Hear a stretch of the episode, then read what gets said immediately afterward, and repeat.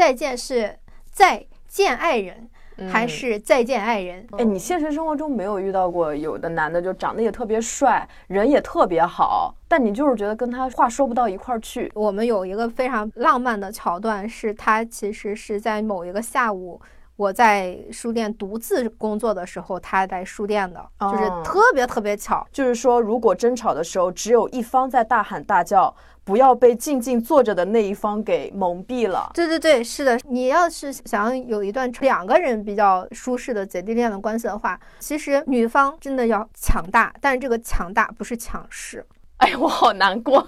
哎妈呀，这为什么忽然哭了？我刚想问问你，老王是害怕离婚吗，你怎么就哭了？你知道吗？你在哭的时候，我甚至想的是，这个有点像心理咨询的流程，我仿佛是他的心理咨询师，他是不是该给我点钱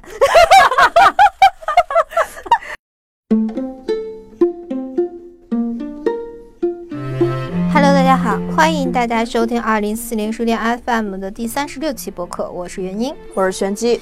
我们是一档游走在阅读与文学之间的节目，旨在用价值与美重建有意义的生活。哇，好顺啊！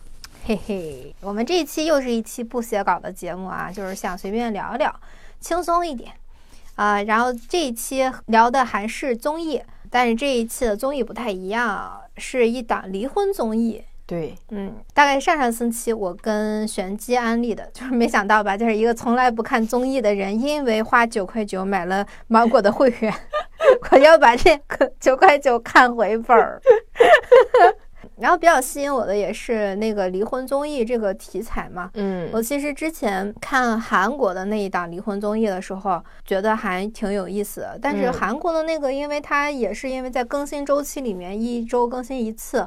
也是飞快断档了，就只是看了两期哦。这个真的不适合我们，我觉得。嗯，对。然后就大概就是对这个离婚综艺有一个基本印象，而且我其实也，嗯，我们中国人看韩国的综艺多少会有一些些的文化差异，而且看他们的那个沟通方式，怎么说比较隐晦吧，就看上去更难受。嗯嗯，跟中国的这种聊天方式。呃，思维差距还是挺大的，所以我觉得看他们的那个有话不说清楚，就各自都在暗自小心思，让我觉得挺难受的。我是看不了那种东西，特别是你哪哪都是火象的，你看这个简直就是太窝火了。对，就怎么不能一句话说清楚呢？我真的是觉得非常费劲。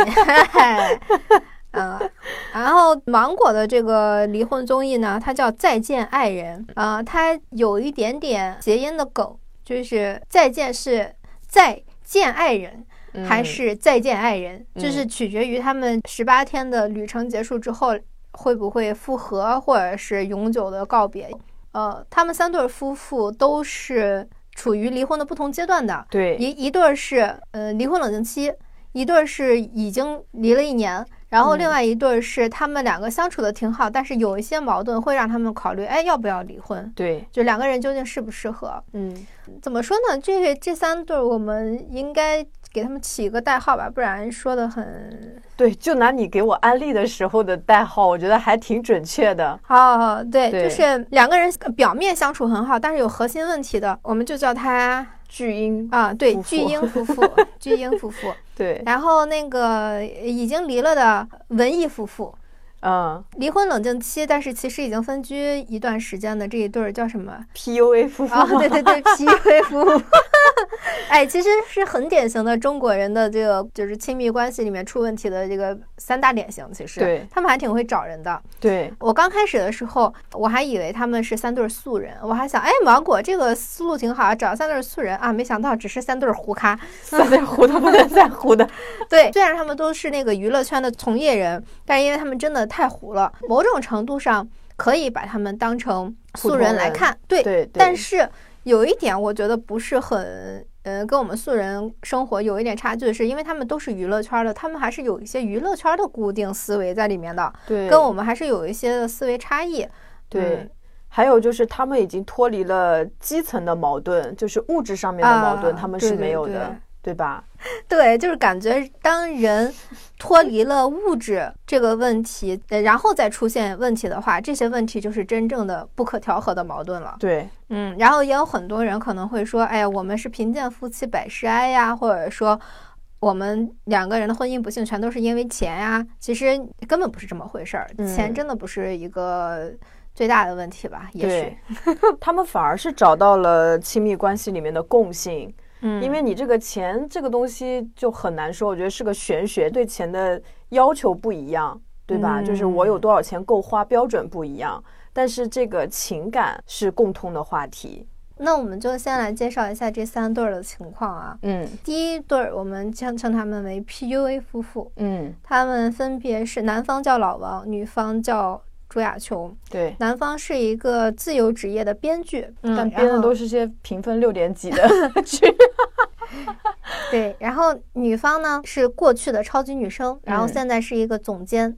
所有人都还是在娱乐圈里嘛。对他们两个在一起二十年，他们在一起的时候，女方只有十九岁，男方应该是大他十岁左右。对啊，反正年纪差很大。老王和朱亚琼已经分居有一年了吧，应该是。对，然后对，然后最近才提出去要离婚，然后是处在离婚冷静期这个阶段。嗯，然后从节目上来看，老王是一直希望能不离婚的。他参加这个综艺的原因是希望能挽回朱亚琼。嗯，但是朱亚琼。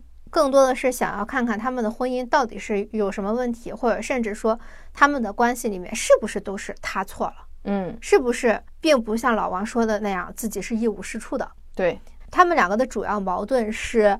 女方想要的任何仪式感和想要被认可，甚至是比较短暂的想要亲亲抱抱这样的情绪上的抚慰，男方都拒绝，统一拒绝，甚至会为此给他发脾气，而且会不断的去打击他。比方说，女方她以前是个歌手，会写歌，然后男方就会说你写的歌太难听了，等等等等之类的，就是不断的去打击他。这是关于第一对的介绍，然后更多他们这些细节呢，我们放在后面去分析。嗯啊。然后第二对文艺夫妇，文艺夫妇他们是结婚十年，闪婚，都属于那种觉得自己年纪到了，差不多该找个人一起过日子了，然后就迅速的结了，然后迅速生了一个小孩儿，结果发现两个人的生活规律不一样，表面上看是这样啊，嗯，然后彼此也不想为对方改变，所以他们在十年的相处以后离了，嗯，然后已经离婚一年了，呃，他们两个的相处模式比较像家人。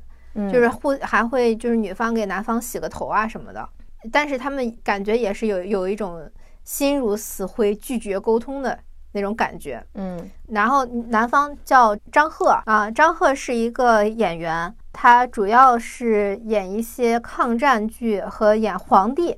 就是他长得其实真的是挺帅气的啊，然后所以主打的是一些硬汉形象，然后与他硬汉形象呃既相悖又不太相悖的地方是，他是一个非常敏感的人，但是他拒绝沟通，就是他拒绝去理解那些敏感的东西，他觉得自己理解不了那些敏感的。然后呃女方叫郭柯宇，但是。他们都叫他郭柯，我也不知道为什么，所以我们也叫他郭柯。是一个非常年轻，十几岁就拿到了各种各样大奖的，连倪萍都觉得说她退役生孩子非常可惜的一个女演员。然后与此同时，她还是一个摇滚歌手，所以她是一个呃声音非常温柔，整个人看上去非常平静，确实有一点像林青霞，但是内心很火热的一个女女孩。嗯嗯。然后第三对儿，我们叫她巨婴夫妇。对，巨婴夫妇。呃，一个男方叫 K K，是一个主持人，女方是一个模特，嗯啊，一个超模感觉很强的一个女女模特。然后他们两个表面上看非常非常和谐，但是核心的问题是，是男方想要一个孩子，但是女方不同意，因为女方觉得男方的情绪非常不稳定，呃，因为孩子是给家庭造成更多的波动的。所以他不确定有一个孩子的情况下，反而使两个人走向离婚。然后，所以他们两个在这个过程中，你也就是也可以看到他们的卡片，一会儿离，一会儿不离，一会儿离，一会儿不离，就是全都不是理智去思考的，而是说比较情绪化的一对儿。那我们就来深入分析一下这三对儿人类吧。嗯，哎，你看的时候你有什么感觉？哎呀，我看我首先就。当你给我推荐这个离婚综艺的时候，我就很纳闷儿，因为我会觉得，但凡会参加离婚综艺的人，一定是非常有表演欲的。就是属于那种非常爱秀，然后就像卡戴珊一样啊，对。然后我会觉得这种，就因为本身在中国传统的这种观念里面，离婚其实是一个比较难以启齿或者家丑不可外扬，就是很多人是不愿意把你情感经营失败的情况放在大荧幕上，大家去点评的。嗯，所以我就想，什么样的人会来参加这样的东西呢？那肯定就是那种特别爱作秀，然后很抓马的那种夫妻，而且是为了能拿点通告费才来的。但是就是一上来以后，我就发现这几对儿吧，就真的是很跌破我的眼镜，就特很真实。对，特别是那个文艺夫妇，就张赫和郭柯宇，我会觉得郭柯宇的性格应该不会上这种综艺。就他应该就是不太会愿意说那么张扬，然后把自己那么隐私的东西给大家看。对，所以我刚开始看的时候，我其实是一个解谜，我就想说他们为什么要上这儿来？他们来这儿图啥？所以，所以你这么一问，都把我问懵了。我也开始怀疑他们图啥。所以我大概看了一下，我就会发现，可能是湖南卫视他们制作这档节目的人，就是那个导演。比较用心良苦，就是应该是在这个节目开始前，就是游说这些艺人，他们应该是经历了很多的失败。最后是有这三对儿愿意来的，比如说像我知道郭柯宇，我看到他的采访，他就说他愿意参加这档节目，是他把他当做一个行为艺术，就说我敢表露我的真性情，你们敢拍，那我就敢上。哦，这还挺有意思的。对，而不是说你要我演，你给我剧本，就是我就我是什么样就是什么样，我也想去解决我的问题，你们要敢拍，我我就去上这档综艺。那我想说，可能是节目组确实比较用心，所以他现在评分才会这么高啊。所以其实你看，我最近看这两档综艺，都让我感觉到很真诚。他们是换导演了吗？对，所以就这个是让我刚开始看的时候，哎，我一下子就是真的很怀疑。我说他们真的很有素人感。虽然是胡咖，但也有可能就是为了节目效果演戏嘛。但我看，我觉得他们的痛苦真的不像是演的。对对对，而且他们的痛苦也是我们生活中比较常见的痛苦，因为这三对儿其实是非常典型的三对亲密关系。对，如此的真实。嗯嗯，就这个是我看了以后就最开始给我的感觉，所以我到现在我其实还是挺爱看的。我还特别喜欢看演播室里面，因为有沈一菲啊，沈一菲老师，然后还有那个谁长得很很好看的那个短头发的女孩叫什么？郭采洁。对，有郭采洁。哦，我觉得就是都很喜欢。哎，比较让我大就是让我感到不一样的是胡彦斌。对，就我发现胡彦斌完全把这档节目当小老娘舅来看，就是。他的反应太真实了，他他们一堆人坐在那里，你知道吗？就是黄执中和沈一斐都没有忘记自己是来做嘉宾的，但是就是后面那几个他们都看得好投入，他们就是投入到就感觉是天呐，怎么还有这样的事？然后他们自己用自己的。视角去点评，就感觉都是很真实的，没有人拿本子的那种感觉。对，就一会儿哭一会儿笑，特别是胡彦斌中间有几次都在为那个就是 K K 说话，就是说 K K 为什么会这么做，他也有同感。嗯，我觉得这个就很真实。他没有说因为大家都很反感 K K 这样的行为，然后他就不敢去说话，反而就说：“哎，我挺能理解他为什么这么想的。”对，嗯。啊，我们从老王那对儿开始说吧。行啊，因为我对他们那一对儿印象还挺深刻的，而且他们这一对儿是真正让我倒戈了好几次的。就是我刚开始看第一集的时候，我跟他们的反应一样，就是因为老王他总是。就是说啊，为什么要办婚礼啊？我才不要办婚礼！我办婚礼给谁看？我自己知道不就行吗？嗯。然后以及说，就是朱亚琼对他提出一些大家一起去散步呀，或者是从来就没有被满足过那种小女孩的仪式感的需求啊什么的，我都觉得说啊，老王这种直男癌真的是能讨到老婆，真真的是庆幸二十年前的事情吧。然后我最开始的时候对老王只是说。呃，不解风情的直男，嗯，只是没有那么的反感，没有那么的反感，嗯。所以当他为朱亚琼做一点点感动的小事的时候，比方说他在悬崖上给朱亚琼采花呀，包括他也会说一些他平时根本不会说，呃，什么朱亚琼挺好看的呀，然后这首歌也挺好听的呀之类这样的话的时候，我会觉得说，哎，你看他可能就是不擅长表达嘛，对啊，没有什么坏心眼，直男能有什么坏心眼呢？这石头终于懂点人对对对了。但是后来我才发现根本不是那么回事儿。对，但是我在发现不是这么回事儿之前，我还有一集非常不喜欢朱亚琼。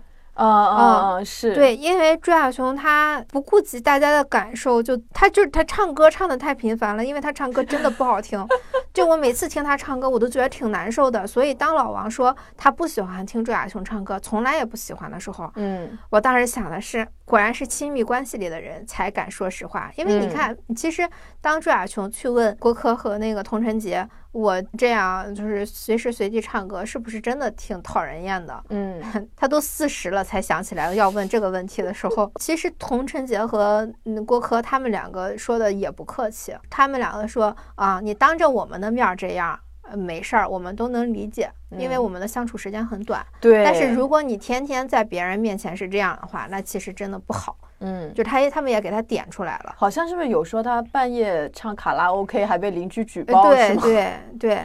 然后再加上你看，他吃着吃着饭，他就自己跑出去玩了，然后也规定时间也不回来啊，什么这类的，就是自己在大草原上跑，还要那帮摄像师跟着他跑。我觉得这个人太自私了，我当时就很难理解。对，而且就感觉说他整个人的各种各样的行为，就是他一直在强调说我要自由，我要我自己，我要我自己舒坦，怎么就不行？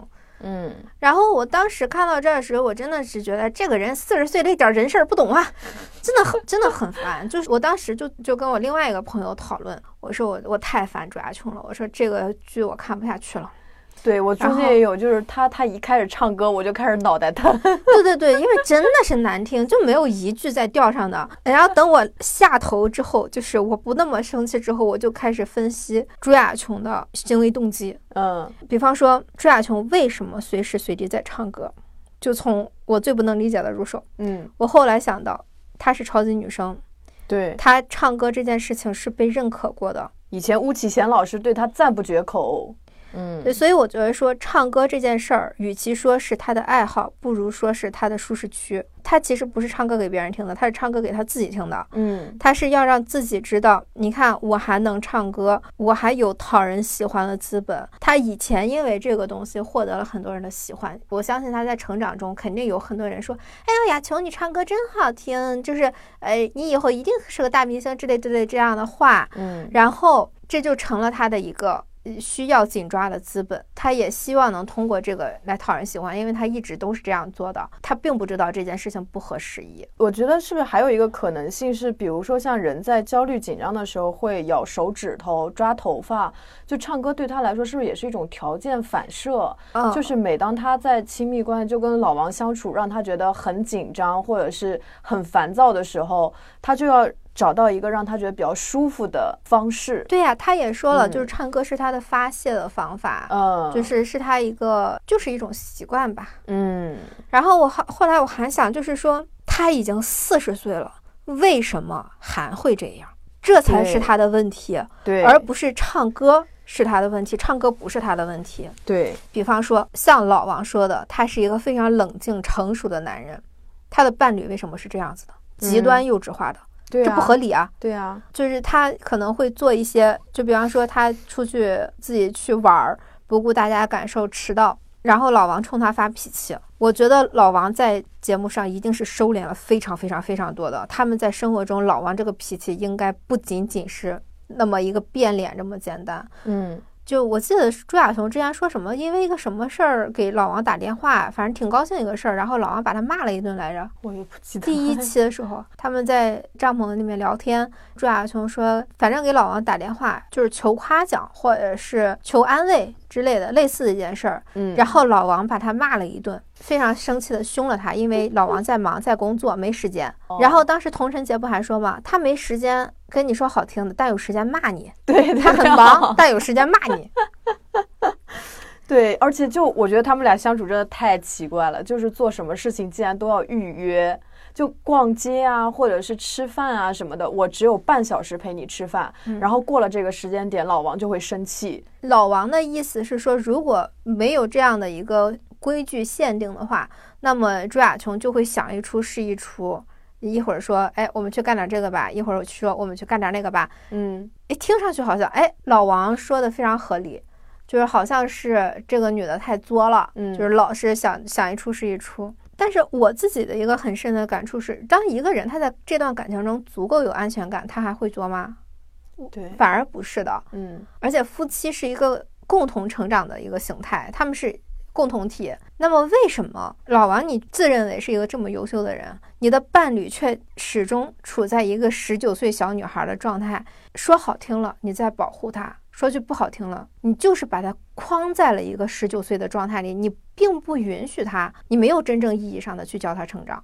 就有一种精神囚禁的感觉。对对对对对对，所以我嗯后来才反映到，就是说老王是把他精神控制了。对这是一种 PUA。然后他一边说你什么事儿也不懂，但他又没亲自去引导你，你应该怎么做。他会很凶的跟你说，你不要不要，他只是告诉你不要不要不要不要，但是你要怎么样，或者说你怎么做比较好，他又没有站在朱亚琼的角度去理出一个让朱亚琼可以接受的方案，因为他你看他跟朱亚琼的相处模式中。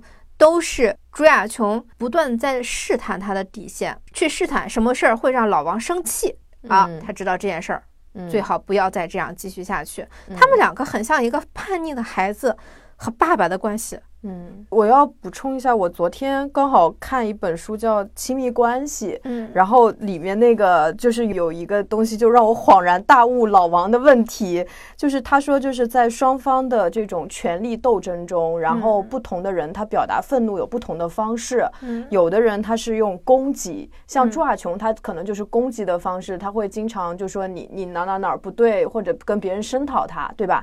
然后有的人选择的是情绪抽离。还有的人选择的是被动攻击，然后老王呢，他其实就是情绪抽离的啊，对对对，方式，对对，因为他情绪抽离说的是什么呢？就是较沉默的表达愤怒的方式，就是说，如果争吵的时候只有一方在大喊大叫，不要被静静坐着的那一方给蒙蔽了。对对对，是的，是的，静静坐着的那一方反而是真正的施虐方。对，就是因为沉默和大呼小叫，其实同样就是是一种暴力。对，因为你那种很冷的表情，会让对方觉得你根本就不在乎我，就好像一拳打在豆腐上面。对，我的情绪你完全没有看到。而且很容易让歇斯底里的那个人感到我是这个世界上最糟糕的人。对，就我我都已经表现成这样了，我都那么不堪了，结果你还都不愿意理我一下，这反而是一种。其实说实话，我觉得在看到别人歇斯底里的时候，精神施虐者就是这个情绪抽离的人，他心里是嗯。窃喜的，对，就是我还很体面，你看，对。别人都觉得我是对的，而且他不光体面，他还掌控了整个局面，他掌控了这个人。就是你看我纹丝不动，但是你已经崩溃成那个样子了，说明你离不开我。但是如果对方跟他一样，并不当回事儿，连个连个微笑或者连个冷笑都没有的时候，他才开开始慌。其实老王也很明显是这样的，当他用这就是这样的方式去对朱亚琼，朱亚琼后面已经铁了心跟他离婚了，就是已经不想再理他的时候，你看老王明显反而就态度就变了，会问他，哎，你吃饭了没有啊？要不要啊你喝水？啊，你睡到几点啊？就是他反而会去做这件事儿，你说可就很可笑。就像那个陈奕迅那个歌嘛，是若无其事是最狠的报复。也也有人说，就是老王在某一期还是 Plus 里面说，他说他去说了他的童年阴影，说他不愿意这种情绪外露，也是因为他自己怕受伤害。我当时看到这个东西的时候，我都我都一阵冷笑，就是谁的原生家庭没问题？嗯，有几个没问题的？你不要四十多岁，快五十，一个呃用倪萍的话说，你已经是一个老奸巨猾的老头了。倪萍姐真的太厉害了。你现在跑出来拿原生家庭说事儿，你伤害了一个人二十年，然后你归根结底啊，是因为我自己害怕受伤。一个白眼儿翻给王秋雨。而且我我有一个他们的问题，包括也是那个文艺夫妻张赫他们的问题，嗯想探讨，就是说肯定伴侣这个事情，因为就是老王和朱亚琼哈，朱亚琼就会觉得老王好像从来没有肯定过他，但老王就觉得我要直面我的内心，我的对象确实没有任何地方值得我觉得去夸他好的，他唱歌我真的觉得不怎么样，但你写那些剧也不好看呀，你写的那些剧也他妈只有六六分儿。及个分儿，而且写的都是些什么剧？所以你说哦，就认可伴侣这件事情上面怎么去处理呢？我有的时候想想，他们好像也挺有道理的。比如说像那个郭柯和张赫一样，就是张赫的戏可能真的不怎么样。就张赫本来就是那种铁直男，也许他在表演方面没有那么大的天赋，他靠他的技术，就是表演技术在演。那从某种程度上来说，我真的没有办法去夸你是一个好演员。但是两个人又是很亲密的关系，那你可以夸夸呢？那你可以夸，哎，其实你在这个剧里面的装扮很不错，很适合你。你看这个灯光打得很好，显得你的精神眼神很炯炯有神，或者说。你看，你这部戏和那某一部戏相比，你这部戏的某些地方是有进步的。一个人他在长期做一件事儿的时候，他一定是会有微小的进步的。你作为伴侣，你应该真的应该去发现他非常微小的那点进步。对，其实不用说你好或者不好，但是可以说他进步。对你不要去跟别人比，你不要去跟平行的，就是你身边其他行业的人比。你就跟他自己，你去看到他好的地方，其实真的很容易。我觉得发现伴侣的优点真的超级容易。对对，那比如说你你说像老王，如果想要夸他媳妇儿的话，夸什么比较好呢？性格很好，很天真，很擅长反思自己。朱亚琼真的很擅长反思自己，他能听得进去话。对，他不是那种我不好，我也不改，你爱怎么样就怎么样。他不是那样的。朱亚琼是一个非常善良的人。对啊，你想他中间都被伤害到痛哭流涕，情绪崩溃了。对，然后老王说他很自私，怎么怎么怎么样，他竟然还会去反思。而且朱亚琼她是一个，比方说，嗯，你说她作，她，我我其实比较反思我自己的一点，就是说我也会跟着别人的思路去说朱亚琼作，但是我后来回想一下，我发现朱亚琼并不是真的作。如果她真的作的话，老王不给她一个婚礼，不跟她拍婚纱照，她完全可以作天作地，把整个世界都掀翻，对不对？嗯嗯。所以相反，我觉得她很为老王考虑，她是一个很为人着想的人。对。嗯，所以其实我觉得朱亚琼可夸的点有很多。嗯，对，那我觉得其实像老王，像这种习惯精神控制的人，他其实是很怕对方变得强大的，所以他即便看到对方有优秀的点，他也绝对不会夸，因为我夸了你就知道你这个做的很好，你就会更强大你自己，你强大了意味着我这块就失控了，嗯，我对你的控制力就弱了，对对对，所以我只有不断的贬低你。然后你自我贬低更厉害，你才能永远活在我的掌控里面。没错，而且我我觉得说伴侣关系它有一个不太，尤其这种年纪差距比较大的，嗯，年纪更大、经验更丰富的那个人，如果想控制别人的话，他是明显的自己能感知到的。嗯，就比方说，你看我不是比我男朋友年纪大很多吗？嗯，然后。我在跟他的就是相处之中，无数次感觉到他在某些地方是空白的。如果我在这些地方想要去控制它为我所用的话，那我有的是办法。嗯，但是如果我想要一个平等的伴侣的话，那我就不能那么做。嗯，所以我觉得，如果说老王在这些空白的地方钻了空子的话，那他其实就是在损害朱亚琼的利益，在利己。嗯，对，但是你看根本不长远，就是你看随着他们的日子越过，反而越过越差，对对吧？你看他会去说朱亚琼你不懂事儿，怎么怎么怎么样的。嗯，你如果从一开始就知道要把你的伴侣培养成一个独立的人格的话。因为他比你小，我可以用培养这两个字，对吧？对对。如果你想把你的伴侣培养好的话，成为你真正生活中你们两个并肩前行的左右手的话，你应该从一开始就抛弃掉自你自己的私利。我觉得像老王这样的人，他可能更加担心的是，如果我把他培养成独立的人之后，这个人就离开我了怎么办？我在恋爱中最初也有这样的担心，不是担心，我在最初的时候我就意识到这一点了。我有我男朋友，他没有谈过恋爱，嗯。如果说他成为了一个非常完整的个体以后，他不喜欢我了，他觉得他更想要的是另外一种人，嗯，一定是有这样的几率的，对吧？对。所以在这样的情况下，我的选择是，那就让他自己去选，嗯，我不能替他做选择，因为这是他的人生。对，我应该让他知道，完整的他更需要一个什么样的人，他更需要的确实不一定是我，但为什么非得是我？但是像老王这样的人。他可能觉得就是说，必须是我，因为我在你身上投入了精神和感情，我是不能损失的。哦，对，那也是非常精于算计的利己主义者啊。对，其实我觉得年龄差很大的感情关系，年纪大或者说更有话语权的那个人，不能有利己的想法，嗯，就不能有过分利己的想法。你要么两个人是共同体，你要么就是尊重他人。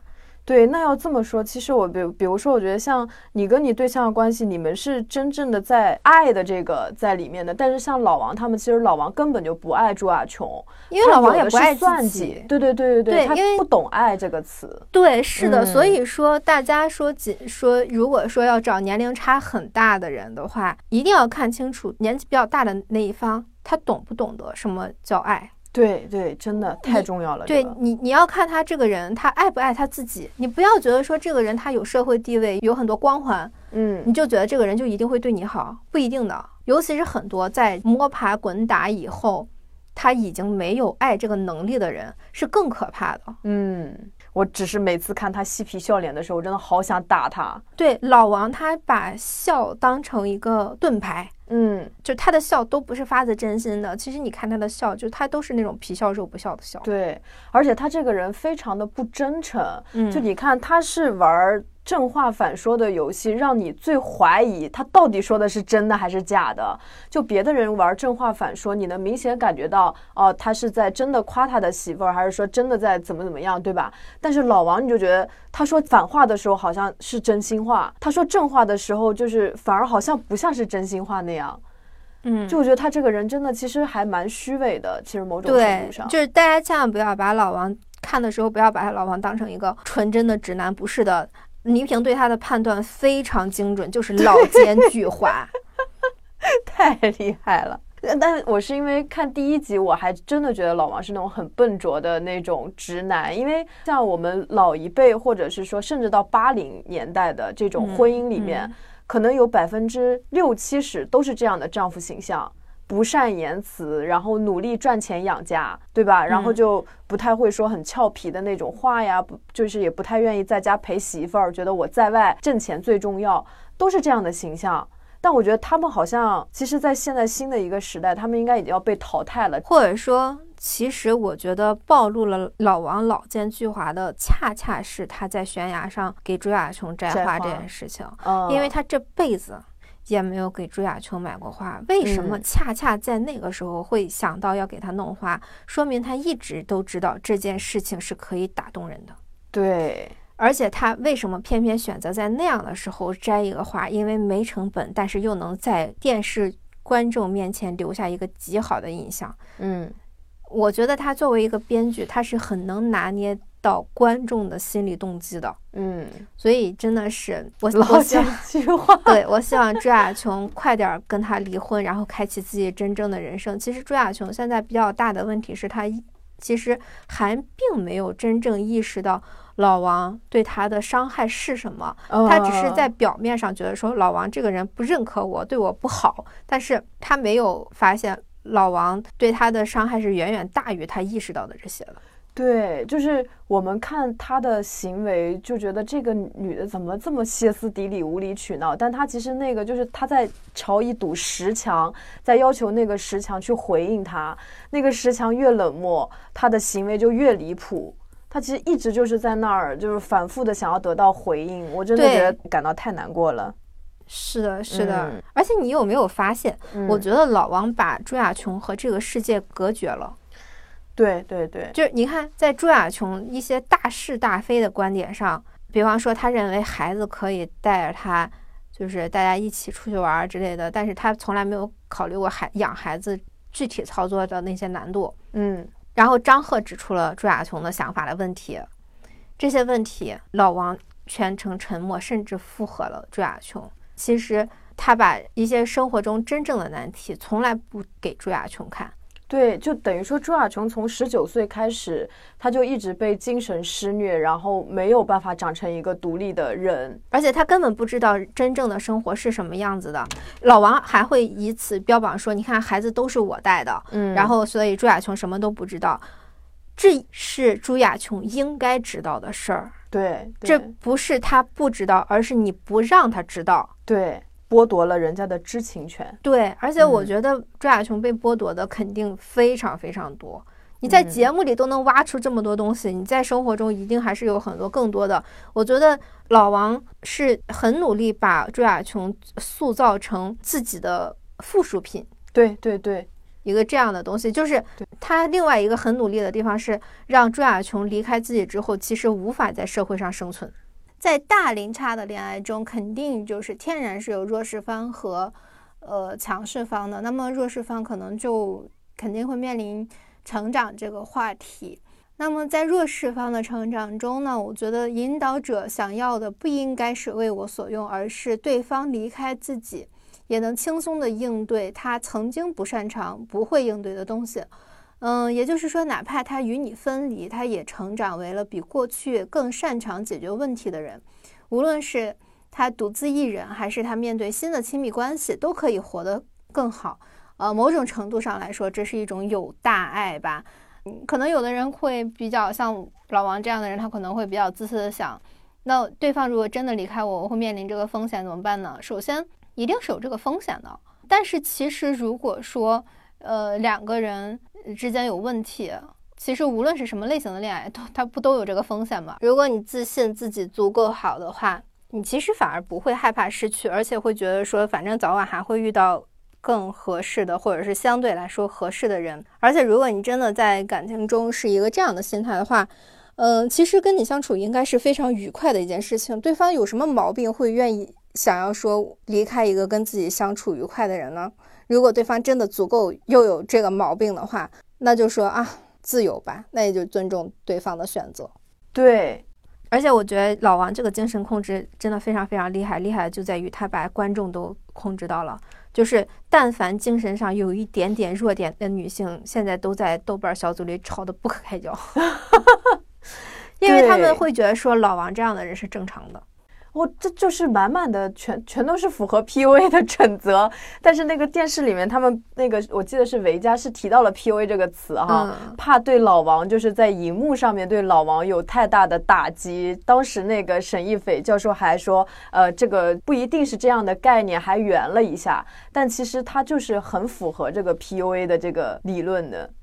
对，是的，是的，像所以说，其实如果说真的是。朱亚琼不跟老王在一起了，老王还是能轻轻松松找到一个伴侣的。对他其实只要找一些是人格不算太完善的，对吧？自己想法还不是很成熟的，对，那就一抓一个准。对，嗯，而且他本来想要的也只是奴隶嘛，他要奴隶那么聪明那么独立干什么呢？嗯，老一辈集权男性，嗯，他很符合我们之前讲的《厌女》那本书，嗯，活例子。大家如果之前听我们节目有看《厌女》那本书的，一定要看一看老王精简老王啊。那我们再讲张赫吧。嗯，然后张赫和郭柯，我没太看懂。啊，他们夫妇是是我的一个，我我不能理解夫妇之间有什么不能沟通的，而且他们两个也是那种表面上好像有一点点默契，但是更深一点的都在互相拒绝。因为你看，我觉得张赫完全不了解郭柯。对。对，郭柯其实很懂张赫，对，但是张赫一点儿也不理解郭柯，我真的是呃很纳闷儿，就是两个人在一起这么多年，为什么都不了解对方？我不懂。我觉得就是我很知道他们俩关系，因为我跟那个郭柯宇，我查了一下，生日就差一天，就是郭柯本科，张赫才是现实生活中那种傻直男。就是他跟郭柯，如果从精神境界上面、思想层次上面，确实是差了一个级别的。张赫就是属于那种你挑他做老公啊、做爸爸的毛病，做一个正常人的毛病，你是挑不出来的，特别接地气儿，就是一个一个很正常的人。嗯，但是郭柯他可能会有更高的精神追求，那这个是张赫他没有办法满足的。关键是什么？关键是这个两个人自尊心还都特别强。也许郭柯曾经就两人在一块了，毕竟也是比较亲密嘛，就想过去跟他袒露一些自己的一些内心的踪迹，不也有跟他说什么？我去了一家餐厅，那家什么什么特别好看，那个怎么怎么样？然后张赫其实就听不懂他那些话的意思，他中文没学好吗？他就只想知道你到底吃没吃饭。可能张赫他就是属于那种比较糙老爷们儿那种，我只关心你睡不睡得好，吃不吃得香啊，开不开心。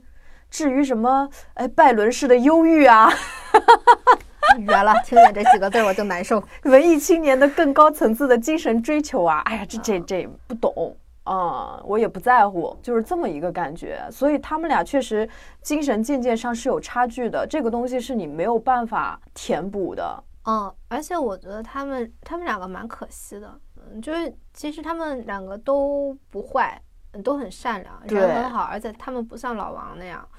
嗯，哎，你现实生活中没有遇到过有的男的就长得也特别帅，人也特别好，但你就是觉得跟他话说不到一块儿去，说不到一块儿去，我怎么能记住他呢？没有遇到过这样的人吗？人好就是那种，比如郭柯评价张赫的，你人很正直，很善良啊，很有责任感，就这样的。没有，没遇见过哦。就我就会遇到，所以我就是很理解他们俩之间的关系。包括你看郭柯，他其实人跟人之间的关系，他其实是会更开放一点。我曾经跟你，也许我们俩没有走近，呃，我说的话你也不明白，你说的话我也不想听。但是并不意味着我现在我们俩不能走近，我现在依然可以表达我对你的好感，这两个东西是不矛盾的。然后张赫就听不明白了。我们我们花十年时间，你没有爱上我，两三天节目你咋就又拍屁股又亲爱的呢？你怎么了？啊，确实我也感觉到张赫完全不懂为什么郭柯的态度变了。对，就是很传统的一个一个直男的思维，没有那么多弯弯绕绕的东西。加上我觉得生活作息不一样，其实也很影响两个人的情感的。郭柯他不是就是他好像生过重病吧？对对对，他可能就是作息啊什么的都比较规律。那这种情况下，就对方如果是睡得比较晚、起得比较晚的，就更没有共同沟通的时间了。嗯，好吧，这一对儿确实是在我的盲区里面，我都没无法评价，我理解不了，我缺乏理解。但是我很理解倪萍老师说的那句话，嗯，就是说现在的年轻人在婚姻里面缺乏付出的能力，就是换句话说就是自私，就是彼此都自私。对对，哦，我比较认可这个，因为我觉得郭柯和张赫是能过到一块儿去的。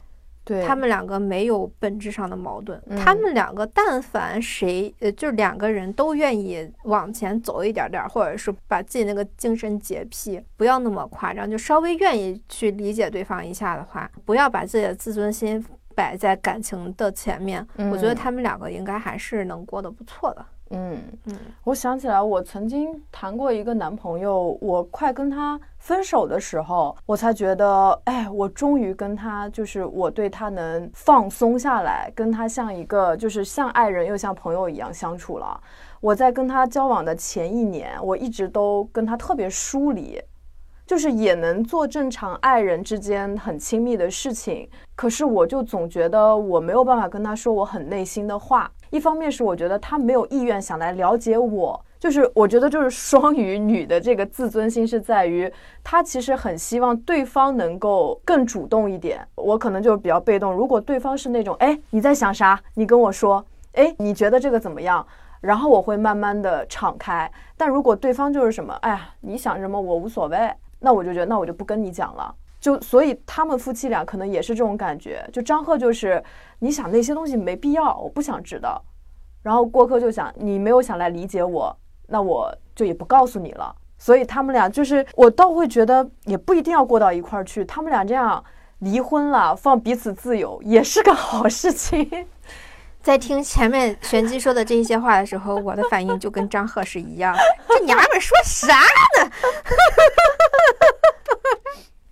就他们现在反而就是离婚以后当朋友距离更近了，嗯，就而且在郭柯的他的这个自己的情感观里面，他并不觉得说我们一定要重新复婚，成为那么亲密的关系，呃，我们的情感才是一定有好处的。就只要我们能够放下前面的那些嫌隙，能让心走得更近一点，对孩子更好，其实他就已经很满足了。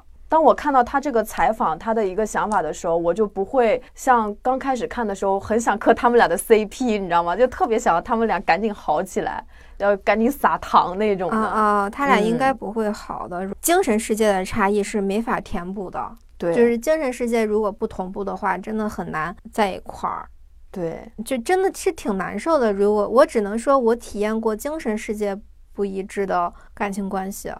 他们俩就是啊，嗯，就是这种，嗯，就是精神世界的不一致，就会让人觉得说跟这个人没法沟通。因为你说一句话，可能简简单单的就就比方说，哎呀，今天天儿真好啊！可能这里面是涵盖了很多意思的，就比方说，我们可以去野营啊，可以去吃呃去呃看看书啊，嗯，可以去感受一下大自然啊，它是一些有一些连带的美好幻想的。对方可能看啊，天真挺好哈，晒个被子，就是这种感觉。话不投机半句多，比如说我生活里面就有这样的朋友。就是我会觉得我们聊很多东西，其实都对不到一块儿去。而且我很多，比如说精神上面的一些想法，看哪个书我觉得很好看，我可能会愿意跟你讲。嗯。但是那有一些朋友，我就是我这些我都懒得跟他们说，我甚至都不会告诉他们我做了一个播客。对，我会觉得这些东西，他们首先他们也不愿意去了解这些内心世界的东西，他们不感兴趣，他们只关心柴米油盐。比如我想看话剧。我想看 live house 演出，我也不会叫他们。嗯，叫了以后，他们什么玩意儿啊？啊，就是那种感觉。我想起来那天有一个合作方找我们说，觉得想要跟我们合作。我说，我觉得很好啊。嗯。然后我说，哎，我们博客怎么样？然后他说，你们做的东西太深度了，不太适合我们的用户。对，就是这种上面的差异，你你让对方怎么改？你你让对方改，感觉你好像是。居高临下在审判对方一样，但这个是每个人他自己的一个选择。对我也不希望说，而且我觉得，比方说，我有一些朋友，他们是完全不搞文化的，他们就每天美美甲，然后吃吃喝喝，我觉得很快乐，跟他们在一起也一样很快乐。对，不是非得去搞这些东西才是好的。对，我也不希望给他们这样的压力。对，就是朋友，我们可以这样选。我今天我想舒服的、很接地气儿的，对吧？就做做美甲，然后吃吃火锅，我就跟这样的朋友一起。我今天想，哎呀，享受一下文化的洗礼，我就去找那一帮朋友。对，但是你的爱人只有那一个，因为过了办法。你想看话剧，他说什么鬼？你跟他去看《恋爱的犀牛》，他说啊，这不就是一屌丝喜欢一女神吗？有什么好看的？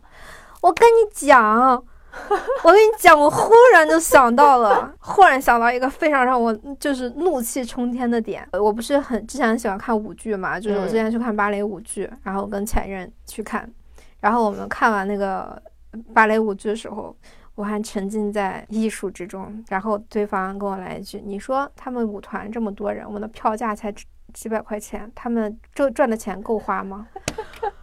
我当时就在。国家大剧院生气了，就是头也不回的就独自往地铁走，因为我觉得特别特别生气。我觉得我整个演出白看了，就是嗯，到最后我印象里比较深的就是哦，有一幕在我的眼睛里面，但是下一幕就是他问我他们赚多少钱，就是这样的事情。就跟那个前任在一起的时候，这个这样的事情我非常非常多。对我确实理解他们俩了吗？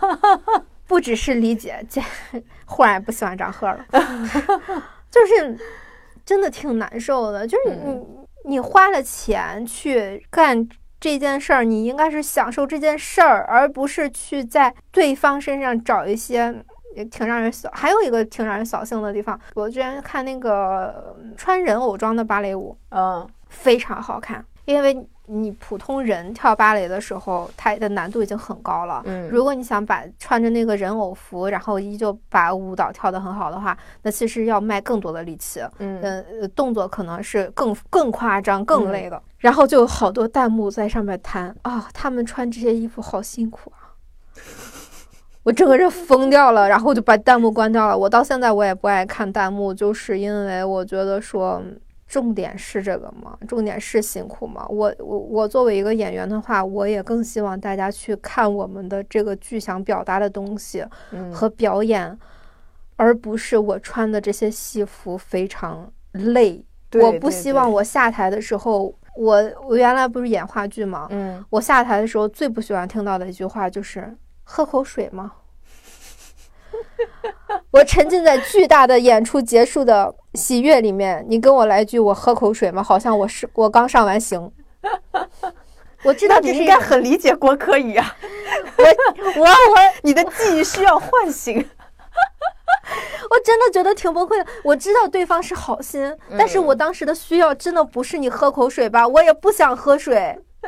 对，就我觉得这个东西它虽然很矫情，但是我们很多时候确实是需要这种精神上的滋养和共鸣的。对，但有的人他就是给不了你。如果这个人还是你很亲近的人，那你就是属于你这样给不了，那我们就保持客气礼貌的距离啊，对，就是像正常的朋友一样相处就好了。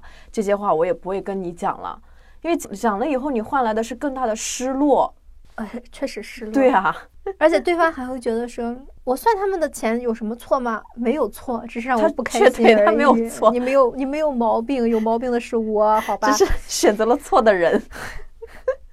所以说，找伴侣真的是一个挺大的一个学问。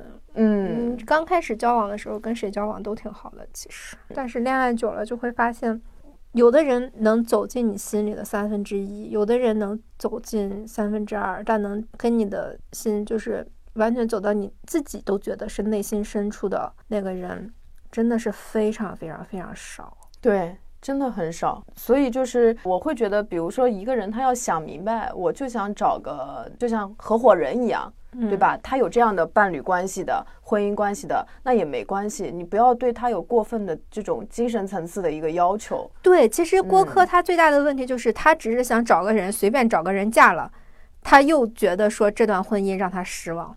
嗯，他自己有这一个矛盾点。对，如果他真的像他说的是，我们是没有爱情的，我们就是在一起。凑合结婚生个孩子过所谓的正常人的生活，那张赫是一个非常正确的选择。对对，人家张赫他理解不到这个层次，成了个工具人儿。对啊，那他们最后那那郭可宇又会觉得说这段感情里面让我失望。嗯，因为我觉得他这个起点就是错的，你的起点是要找一个凑合结婚的人。你为什么还希望你凑合结婚可以侥幸获得惊喜呢？所以我会觉得他们俩，比如说离婚，并且上这个综艺，把这个事情就彻底聊开。他们其实最大的这种，比如说伤害，其实是对他们的孩子嘛。如果在这种情况下，应该对孩子也是比较有好处的。而且我觉得，呃，如果未来他们三个子女看这个综艺，我觉得只有张赫夫妇的孩子。愿意看看评论，敢于看评论，因为他们的关系其实很健康。因为这个东西不是他们任何人想要制造的错误，而是他们已经已经相对来说尽力了。但是这是不可逾越的鸿沟，这怎么办呢？对，东非大裂谷如果没裂的话，我们也不会从树上到这儿来啊。而且离了对张赫也好，张赫就想有正常的女孩，你知道吗？仰慕他，爱他。他不是说他之前的女朋友都夸他好，这好那好，咋咋到郭柯这儿他就听不到句好呢？嗯，但我觉得还是郭柯的问题更大一点吧，就是他在亲密关系里面还是要稍微宽容一些。对，其实郭柯找对象更麻烦。如果未来的话，哈，就张赫找对象可能就真的分分钟他就能找到。但郭柯他是对，因为女性的包容性更强。嗯，对，而且就我觉得郭柯他有某种可能，比如说是他是高敏感度的这样的一个人群的话，他要找一个精神世界匹配的太难了。精神世界能跟他匹配的，可能又是让他啊，我的爱的储蓄又掏光了，就不一定生活中能跟他过到一块儿去。而且对方说不定就是人格上面有有很大的问题，也不一定的。他能听你，哎，这餐厅灯光特别好，暗示 baby 特别好，但是生活中就指不定是什么样的，所以他找对象很困难呢。那我作为一个盗版播客，我只能说还是有希望的。对，希望肯定希望还是有的，但是真的不一定。其实还是要排除掉自己很多的原则。甚至或者说，比方说，我其实之前也是说，就是希望能找一个精神非常契合，然后生活也很契合，就是年龄又比我大，然后怎么怎么怎么怎么样，就是我有很多很多很多的标准，然后再照着这个标准呢，我确实是找不着对象。结果放宽了某条标准以后，发现打开了一片新天地。呃，与其说是放宽了某种标准，不如说是我对这件事情彻底的放弃了。我之前节目里不是说过吗？就是我其实已经打算，我再也不结婚了，再也不跟任何人建立就是奔着结婚而去的关系了。然后已经做好了万全的，就是孤独终老的准备。我就是个人的计划里面也都是非常私人的东西，包括你看，我其实很长时间都是在在自己生活，然后就是。已经过毒了，嗯，就是最多的是说以后再生个小孩，就仅此而已了，嗯。啊，就是我对这件事儿已经彻底的放弃，举白旗了，不搞了，因为真的很累很累了，就是太难。你看，这就是他之前说的爱的储蓄掏空了。哎，对对，我我真的很懂那种爱的储蓄掏空了的感觉，就是爱不动了。对，我对这个事情不抱任何希望了。嗯然后这个时候，我遇到了我的男朋友。嗯，我遇到我男朋友的时候，我根本没有想过要跟他谈恋爱。嗯首先年纪差很多，嗯呃，而且我们又是一个异国的状态，嗯最多就是说，哎，现在感觉不错，大家认识一下，嗯，然后聊骚聊骚。嗯 对，其其实我跟他都当时都是这样的心态。嗯他虽然年纪不大，但是他不知道恋爱对他来说有任何意义嘛，所以他嗯是一个不想恋爱的人。然后小小年纪已经如此的 悲观吗？对对对对对，然后我呢是一个经历丰富导致不嗯想恋爱的人。对，所以最初的时候我们两个就是说，哎，对方很有趣，就了解一下。哎，这好适合拍成一部日剧啊！不想恋爱的人，名字就叫，然后两个不想恋爱的人一起了。而且嗯我们有一个非常浪漫的桥段，是他其实是在某一个下午，我在书店独自工作的时候，他在书店的，就是哦特别特别巧，就是他只是在骑车散步，然后看到了书店，就嗯冥冥中进来的，就是他确实是一个很剧本、很浪漫的一个东西，到现在我都感觉是。老天爷硬塞给了我一个男朋友，就是就是你可不能放弃呀，英儿，就那种感觉。对，因为那个时候也，我是因为那个疫情差不多疫情的时候回国的，他是因为疫情强制回国的，嗯，所以也确实如果没有疫情的话，也根本遇不上，因为轨迹完全也不一样。，对，所以就是那个时候，我就真的觉得说，嗯，因为年纪差很大。嗯然后很快他又要出国，所以就根本没有想过，我们两个都没有想过要谈就恋爱，就客观理性的去看，觉得更不可能就有很多现实对不。上。嗯对对，对，呃，甚至他说要来我这儿做兼职，我也说好啊，随便啊，那样就是一天就待一待，然后就就走了嘛。那就变成原因和那个谁的博客了，是吗？没有我的份了。没有，但是我们两个在一起的时候就是非常非常合拍，嗯。然后更，然后后来有一次他问我，我们两个算是在恋爱吗？然后我说你做啥美梦的？我说不算啊，我都会震惊，我说你怎么会这么想？嗯。对，然后他也说嗯是，然后后来等我们真正开始恋爱的时候，我其实是很退缩的，嗯因为我已经三十了，我谈不起恋爱。嗯。然后或者说就是嗯。试错对我来说是一个很大的代价，嗯，就是如果说，就像我刚才前面节目里说的，如果说这个人过了三五年，觉得说我不合适，要跟我分手的话，嗯我是否能承担这个结果？嗯以及因为我已经在这个年纪了，我却还要再谈三五年的恋爱，对我来说，我也错过了我的最佳生育期，对，这是一个好的选择吗？嗯，所以我当时纠结了很长很长时间，嗯然后我还去找了我那个心理医生，嗯然后我的心理医生就说：“你把你的人生排个序，嗯到底什么是重要的？你去看真正核心重要的部分。”然后我就发现，你从现实层面择偶和你从精神层面择偶的时候，这两个东西是有冲突的。对，精神层面其实就是下到刚会走，什么上到九十九都可以，是吧？不是，就是你这样，因为我是遇到他之后，我发现找一个精神契合的人很难很难。对，很难很难。。那我如果为了这个人抛弃掉很多现实的层面上的东西，比方说像我这个年纪，正常人都是赶紧相个亲、结个婚、生个娃，进入经济稳定、各方面都稳定的生活。这是一条路，跟他在一起是另外一条路。那我们到底该怎么选？后来想想，嗨，纵观我的履历，有一件事儿是靠谱的吗？没有。我就开始思考，我为什么要追求稳定？是因为我不曾稳定，所以我想要一个稳定的东西。这个东西是我熟悉的吗？还是我只是想要这个东西？所以就是，反正做了做了很多很多很多的思想工作给我自己。然后后来我发现，嗯，有时候你就是要抛弃掉一些世俗层面上的选择。对，你想，就是你做世俗方面的选择，已经有人帮你做了一个先例了，就是郭柯他们俩呀，三十岁差不多结婚，过了十年还是离。就是如果你是一个对精神世界要求很高的人，你其实是不能将就的。你要先认清楚这一点，但那个时候真的是累了，就感觉大家都凑合了，我也想凑合一下，不行吗？老天爷说不行，我现在就给你派个天使下来，会有天使替我爱你。好恶心。原来那部剧是这么个意思。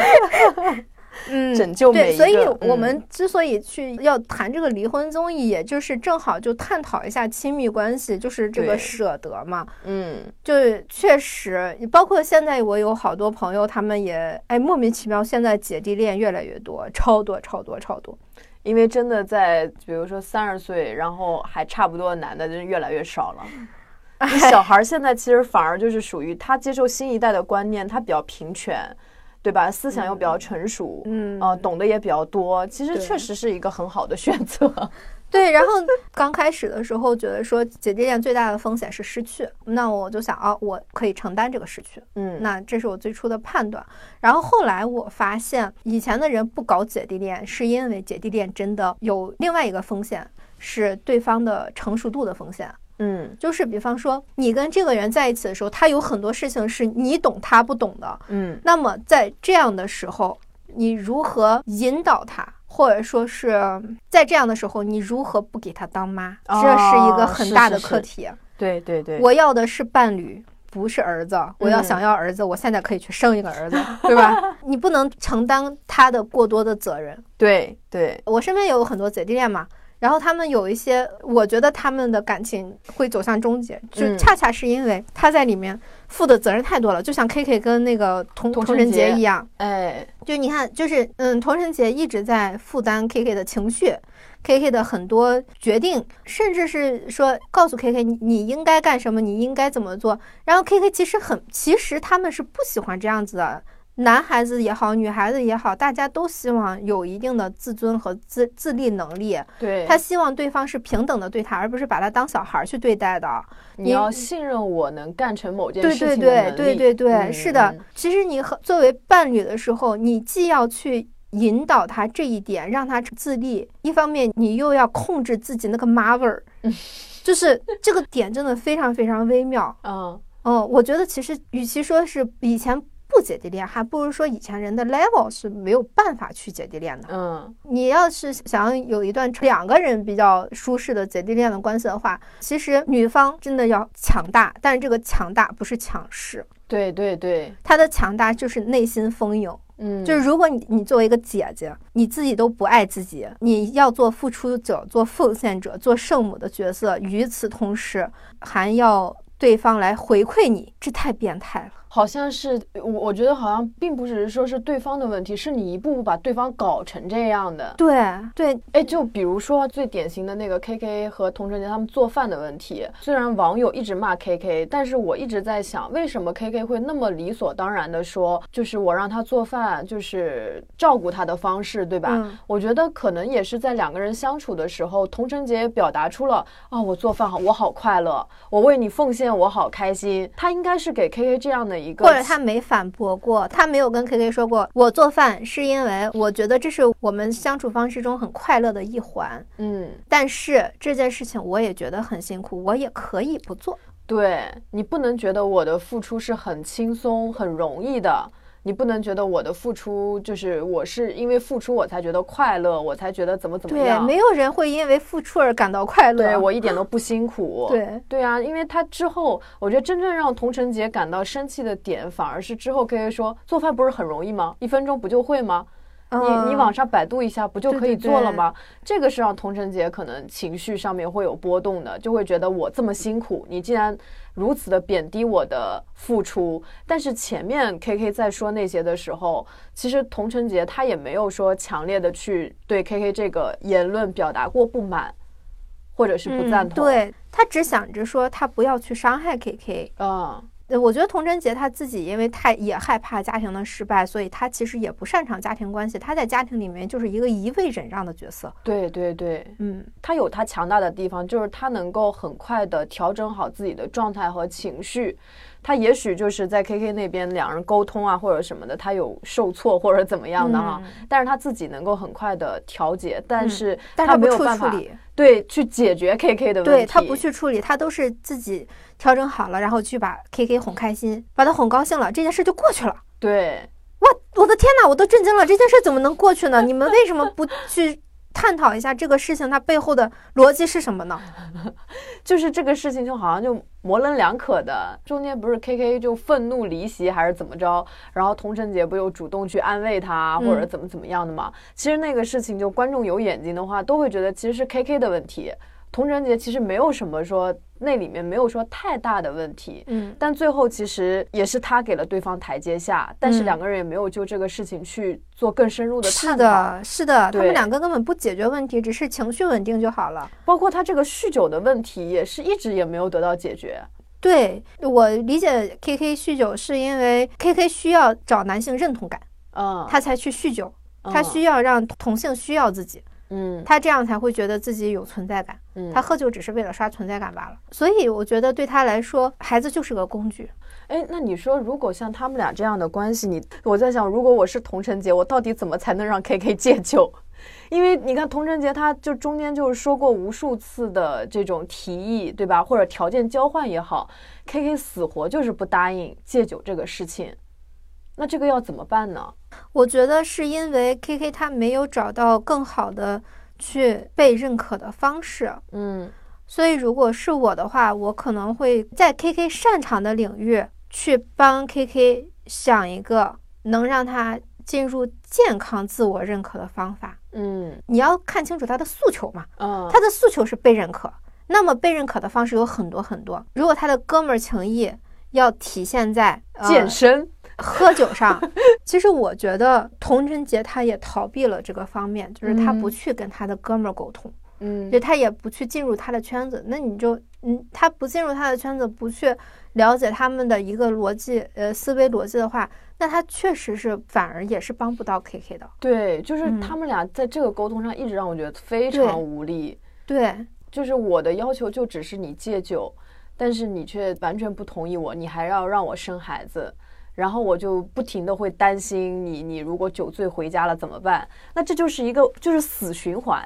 对，我觉得童晨杰他只是情绪稳定，但是他不擅长解决问题。解决问题也是一个两性关系里面的一个挺重要的一个环节，就是嗯两个人想要日子过得好，你不能指望一方解决问题，你们一定是要两方都有解决问题的能力。呃这这就好像我们做节目是一样的嘛，我不可能永远是唯一一个选想选题的那个人，嗯你也有你的嗯想法。对我们做节目的时候，我们是一个沟通的状态，对，这样才是一个健康的一个关系。嗯夫妻关系也是一样的，你觉得这个事儿怎么解决？你看，像呃，我们打个比方说，我们这个节目我们自己不满意，我们怎么办？我们一要去想怎么办，嗯而不是说哎就这么着吧，就这么录下去吧。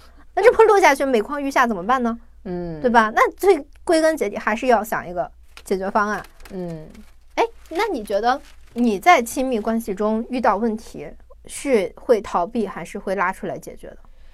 我跟你说，我觉得我还是有所成长的。我不是那个，哎，还跟你讲那愤怒的三个方式嘛？嗯它第三种方式不叫被动攻击吗？嗯我会觉得我以前在情感里面就是被动攻击的方法，这种被动攻击来表达愤怒就是不实话实说。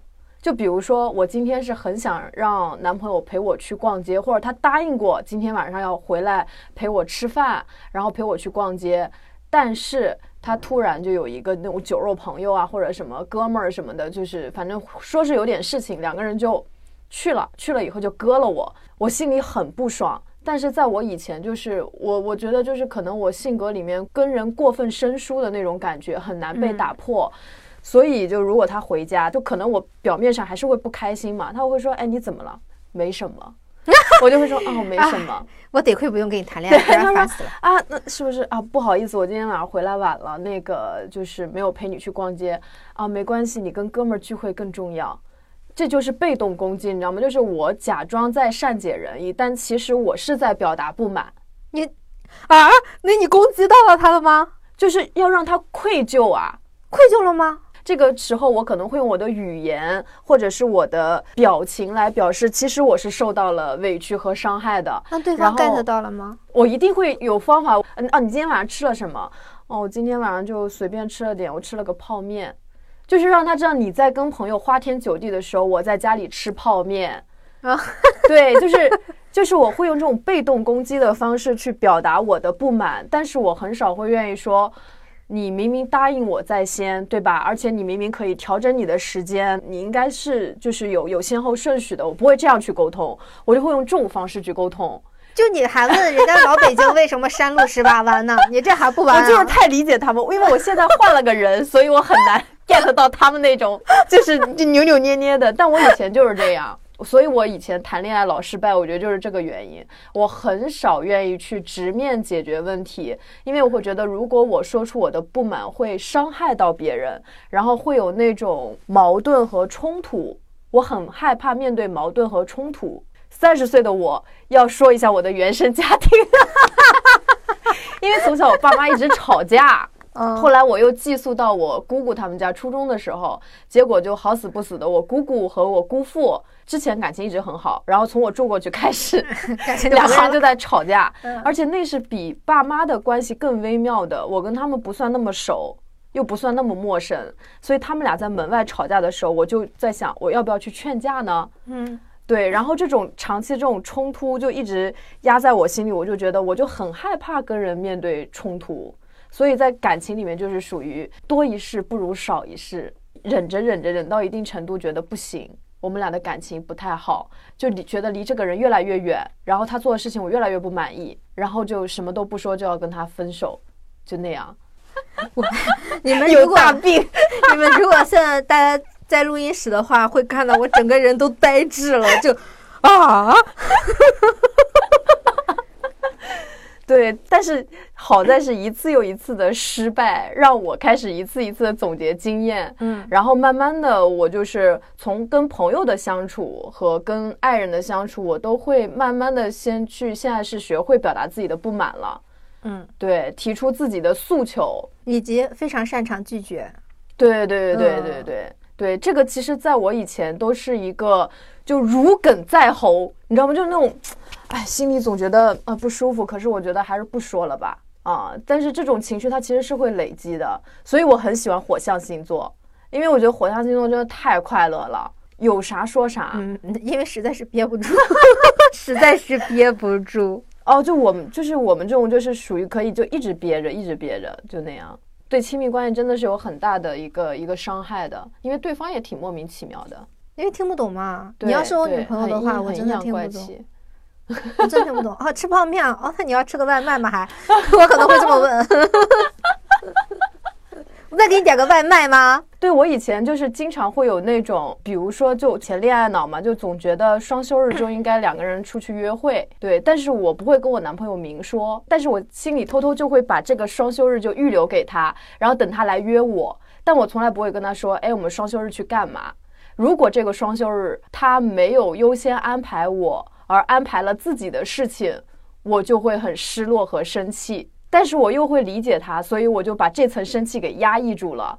你你有乳腺增生吗？有啊有啊，不都结节了？我跟你说，对我我想我性情大转变的原因，就是因为我觉得我可能很容易就是肿瘤，你知道吗？就是因为这种是所有东西都会郁结到你的体内，然后长出一个个肿瘤回馈给你，它总要有一种形式去呈现。嗯啊，你这个逻辑倒是很通。我算是知道为什么你桌子上有佛经，我桌子上没有了。不是因为我不虔诚啊，朋友们，是他的心里的事儿实在是太多了。所以，就我真的是最近几年体体会到，就是火象星座或者风象星座的快乐，就是心里就现在不藏事儿了。有什么就觉得，哎呀，说了以后，现在每天做完打扫，心里就特别快乐。以前真的一个事儿能憋很久，跟人跟朋友吵架，从来不主动和好，即便觉得自己有问题，也不会去认错的，就是特别悲观，就觉得，哎，就这样吧，缘分没了就没了。跟姐们儿吵架也一样，就是很难认错。但是很多事儿它是没有对错的呀。对对对，就很多事儿，其实你客观分析下来，就是。所有的逻辑它都是有逻辑的，只不过它有一些逻辑是有漏洞的，有些逻辑是没有漏洞的，或者说有一些逻辑你可以帮他去梳理下来，他会发现他这个只是一个表面逻辑，是不符合自己的深层逻辑的。那最多也就是这样。嗯啊，我以前还有一个，我觉得对待朋友的那种，我就是属于那种像有点像老王那样，我是那种情绪抽离，就是冷比较冷暴力的嘛。比如咱俩吵架，你可能比如说是会给我发挨条捋，或者说就火我我有很好的火象星座的朋友，他就会很生气，然后说一连串的气话，但气话中又有对我问题的指出，但是我就会被他的这种气话。就看到那种哎，咱都不用，咱都不用举别的例子，就咱俩在上次在阿那亚的时候不就是吗？就是我们之间出了一点小问题，嗯嗯，然后我就非常非常生气，因为其实说实话那件事儿，我如果不说的话，玄机永远发现不了。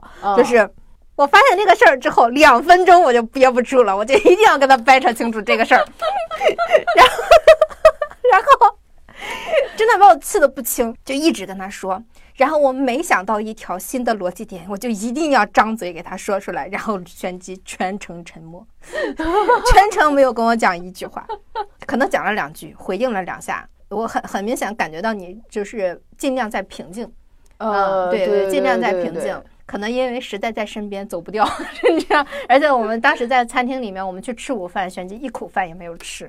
他一直沉浸在那个情绪里，但是问题是我跟他全说完之后，我就开始快快乐乐的吃饭了。然后玄机一直在，就是他在萎靡，他在萎靡。对我就是那种特别害怕面对冲突，不知道为什么。如果是好朋友，产生了一种非常针锋相对或者情况非常紧急的那么一个状态。我整个人就真的就是不知道该怎么办，对，就是话也不会说，然后就是那那个东西，它就是会会让我感觉一个非常压抑的状态，生理上面就是一种有囊肿的状态就开始出现了，你知道吗？就是 啊，我的我的增生，我的结节，啊，我全身的肿瘤就。对，因为我其实，在生气的时候，就是尽管我是去论就事论事，但是我的情绪看上去是攻击力很强的，嗯，就是尽管我也不会跳起来打你，但是看上去还是有一定的危险性。对对对，嗯，对我也很理解了，这就是我男友现在他进化出来的感受是，嗯，我知道你在生气，但是我知道你不是在针对我。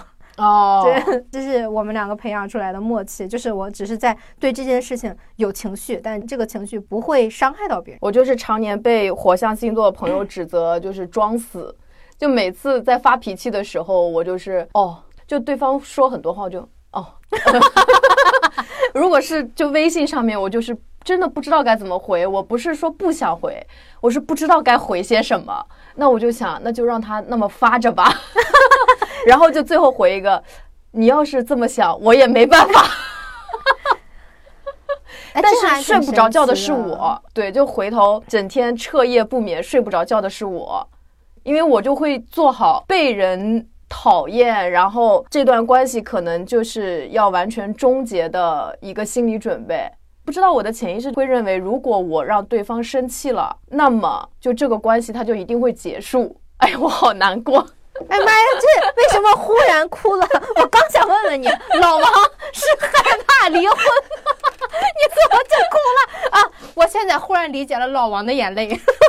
对，就如果我让对方有那种过激的情绪，一定是我做的不够好，然后我就要做好最坏的准备，就是这个人他要离开我。就我就不会去争取，我露出了。老王般尴尬的笑容，因为嫌弃，忽然哭了起，对，忽然忽然哭了起来，就是因为我会回到那种，这个可能是我很没有安全感的地带，嗯，对，然后我就会做好最坏的心理准备，就是可能就这个人他会离开我，就这样一个准备，我我才会好受一点。我知道我现在笑非常不是人，但是我还是觉得，哎，这个想法还挺、挺、挺微妙的。就是你觉得，如果冲突等于失去，是吗？对对对，冲突等于失去，等于被遗弃。就这个，在我的心里的潜意识里面，他们都是挂钩的，就是那种感觉。我也不知道，那你这应该是跟童晨杰很像啊。对，如果你要说去挖掘这个创伤的这种东西啊，就可能是因为就小的时候。我小学有两个玩的特别好的朋友，嗯，然后呢，我就莫名其妙被他们俩孤立了。就有一个瘦瘦的女孩和一个高高的女孩，就那瘦瘦女孩就特别坏嘛，就老指使那高高的女孩欺负我，然后两个人就一起不理我，嗯，不理我，我回家就跟我妈告状，我就说他们又不跟我玩了。就好惨。后来就是整个人就是情绪紧张到，就上课我在我在课堂上面直接尿出来了，就我就不敢跟老师举手说我要上厕所。嗯对，就是当时会很害怕别人对我不满的反应。然后呢，我那个时候就是我是家里最小的妹妹嘛，家里有很多的姐姐，最小的姐姐比我大三岁，然后他们就不带我玩儿，就是他们是一伙的。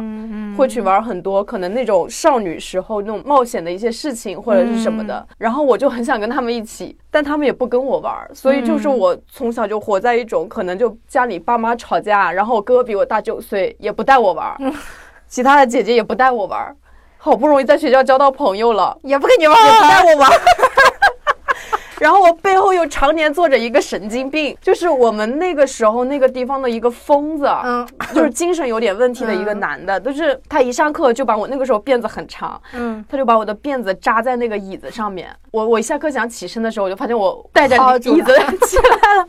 然后他还特别可怕的就是他会去把女生摁到桌子上，然后去拉人家的拉链。他是常年坐在我背后的，这为什么能入学呢？我不知道，就可能那个时候那个学校管的也不是很严，对对对。然后我的就是小小学一年级的老师呢，他儿子好像坐牢了，他也无心教学，嗯所以也没有心思管理班级。就整个这个所有的一个状态，他可能造成了我的阴影。如果就真的要这么分析的话，就是这样。反正我就常年对于矛盾和冲突都是一种鸵鸟心态嗯啊。然后如果我遇到的朋友是愿意去解决问题的，嗯那么我就会被动的延续这段友谊。就如果我遇到的朋友是跟我一样是鸵鸟心态的，嗯那么我就要做好失去这段友谊的这个心理。对，但是我内心的一直以来的一个一个预期就是，呃，没有人会陪我。就是我就是没有朋友的，就那么一个感觉，就是小时候带给我的一个阴影，嗯，就好惨。会是这样，谁遇到这种事儿的感觉都会是，嗯，我没有朋友。大家知道现在有多残忍吗？我在这儿 哭的涕一把鼻涕一把泪，原因在对面冷静的翘 着二郎腿，我不能再，我在大笑，邪魅一笑。不是，其实我也有泪目到，因为他说他就是感觉自己没朋友的时候，我其实真的有共情到想哭，然后我在控制我自己。这个问题我本来想之前就是找那个叶老师的时候，嗯我本来很想问他，我就说我长大以后就对亲密关系也好，对朋友也好，就像我很逃避冲突和矛盾，是不是源于这个小时候的这个情况？就因为我之后长大就没有什么创伤了。那创伤基本上都是小时候的嘛。对，就唯一的创伤就是在小学一年级是非常惨的。后来我爸妈实在看不下去，就给我转学了。转学以后就过得很快乐，但是那个小学一年级就是属于长期活在那种各种阴影之下。嗯，对我现在都能记得，就是我上课哦不敢举手去上厕所，就尿到裤子上的那种。感觉你想，小学一年级其实已经挺大了。而且真的很羞耻，尤其是在我还记得我小时候对啊上小学的时候，干一件非常羞耻的事情，就是我叫我同学叫成了妈妈，就是这个事情我他妈能记一辈子。就是你想，连叫错话都对我来说是一个很大的难接受的事情了，何况是尿裤子。呃，尿裤子还被我那两个好朋友知道了，然后他们就拿又拿这个来取笑我，好惨。而且你知道，我们小的时候玩的很疯的，就是我家背后是有一座山，嗯那个山我我们家那边是以前是流行土葬嘛，嗯所以是有很多坟的。嗯然后我姐姐他们以去坐在坟上面吃饭，就野餐为乐。就那个时候小孩就很幼稚，就觉得我去上面就是可以证明我很勇敢，嗯就这样我就会拥有更多的朋友。嗯但我那个时候我太我太小了，我才小学一年级，我还是很害怕的。为了合群，就他们就会去刺激我，就让我第一个，比如说坐到坟上去啊，或者是就是说啊，你你要敢来，我们就带你玩儿。就你想那种矛盾的心理，又想跟人玩儿，但是心里又很害怕。其实我真的挺理解的，因为我理解的点是因为我小时候也有个很喜欢的朋友，嗯。我其实跟朋友之间的关系很疏离，也是因为就差不多的一个情况，就是只不过就是说他老说我笨，因为很多事情，比方说无论是画画呀，或者是玩游戏啊，都是他很擅长的，嗯但是我没有玩过的，然后他我在初次做的时候做错，他就会说哎你怎么那么笨啊之类的，就是之类的吧，反正就是让我觉得说交朋友压力很大。嗯，就可能就是对于小朋友来说，就是好多大人都说小朋友什么苦恼啊。其实我回想起来，做小朋友的时候有非常非常多的苦恼，做小朋友太累了，真的很辛苦的。对，每天活在多大的忧虑之中啊！对，因为我觉得世界对于小朋友来说是非常非常危险的，它庞大又危险。嗯，哎呀，所以我其实真的很理解你的那种被霸凌的感受。嗯，其实我也被霸凌过呢。但像我这种很，我们之前不是做问卷嘛，就是我我就说我很讨厌我性格里面这个软弱的这个点，就是因为。没有办法像你们那样去去反抗，就你都内化了，然后就是你试图去理解身边的所有人，然后你把他们的行为去正当化。嗯嗯，对我好像很难愤怒的去表达东西，就是我从小到现在，我不记得我有什么情绪特别愤怒的时候。嗯，就好像就只有悲伤。哎，我跟你讲哦，委屈，但没有愤怒。因为恐惧它特别有两种表达形式，嗯，就是暴怒和哭泣，嗯，就这两种表达形式。就是其实大家是选的方式不一样，对你选的是委屈、哭泣、内化、对内攻击，对，然后我选择是对外攻击。其实原理是一样的，对就是你你热爱做鸵鸟，我热爱攻击别人。其实本质上那可能是我们其实都是比较容易恐惧的人，嗯嗯，对。但其实这也都不是一个健康的心理状态啊！那鸵鸟和对对内和对外都不行。其实我有一阵子，我在拼命告诉自己不能愤怒的那段时间，大概有半年的时间。那半年我经常哭。哦，那半年简直是把我人生中的泪水都流完了的。就是你知道，我以前是告诉自己，我这辈子都不能哭的。嗯，一个坚强小孩。嗯，就是你你也知道这种坚强是错误的啊。但是我那我小时候就是会告诉自己，我是不能哭的，因为哭是丢人的事情。嗯，谁会告诉一个女孩哭是丢人的事情？这是谁他妈灌输我的？这。女孩子流血不流泪，然后，然后 巾帼不让须眉。对，对，就是哭是弱者的表现。嗯，你知道，我到现在，就算我非常非常难过，我在哭的时候，我都是控制住 自己的面部表情，我只有在流泪，但是我其他的你根本看不出来我有任何的变化，只是在哭而已哦。不像我现在这样，就已经完全失控的状态。对，就就是我在哭的时候，我都不会抽。就是就都不会 这样的，就是就是在平静的落泪，因为这是我刻意培训我自己的。就是如果我实在忍不住要哭了，我就只能这样哭，我绝对不能让别人发现我在流泪。嗯，就是这样的，也是一种自虐式的，所以我的攻击性特别强。嗯，我又不能哭，我又不能生气，那太可怕了，那就是那 可能早就炸了吧，嗯。然后后来我就不是说就是大家老说我脾气不好嘛，然后我就老得那憋着嘛，然后我就开始狂哭，就老哭。但是我的哭呢，也是仅限于默默流泪的状态，因为我始终心里的感受是哭是丢人的，就是我不能哭，哭不出来，不那个。然后后来有一次，我。再次体会到嚎啕大哭的时候，是我在韩国的时候啊。等我嚎啕大哭哭出来之后，我觉得非常非常舒爽。就是我觉得那个女孩子流血不流泪，这个 到底是谁说这个事儿？好像对我来说不再是一个 禁锢了。嗯。然后，但是一个比较大的变化是，从那以后，我我真的我没再哭过。但是我又重新回到了一个我会去表达自己情绪的一个状态，我不再是哭了，因为我发现哭 也不解决问题。是这样的，就我觉得哭是更伤害自己，我觉得伤害别人和伤害自己还是伤害别人吧。对，我是在那个时候发现，我为什么要做一个大家嘴里的你应该怎么样的人，而不是我自己舒坦不舒坦呢？嗯嗯，所以我后来可能觉得说，在自己怎么做人和舒坦之间要找一个平衡。嗯嗯。对，我觉得其实就是人的命运哈。其实你某种程度上来说，它其实对你来说也是一种馈赠。就像你可能，比如说，呃，曾经真的过得很痛苦，但这也会让你就是变成一个内心还是比较强大，会去反击的人。但我就是那种爸妈从小就教我，你要懂事，你要珍惜我们为你的付出，然后你要怎么怎么样，就一直活在这样的一个环境里面，就导致我就过早的去总是在体谅别人。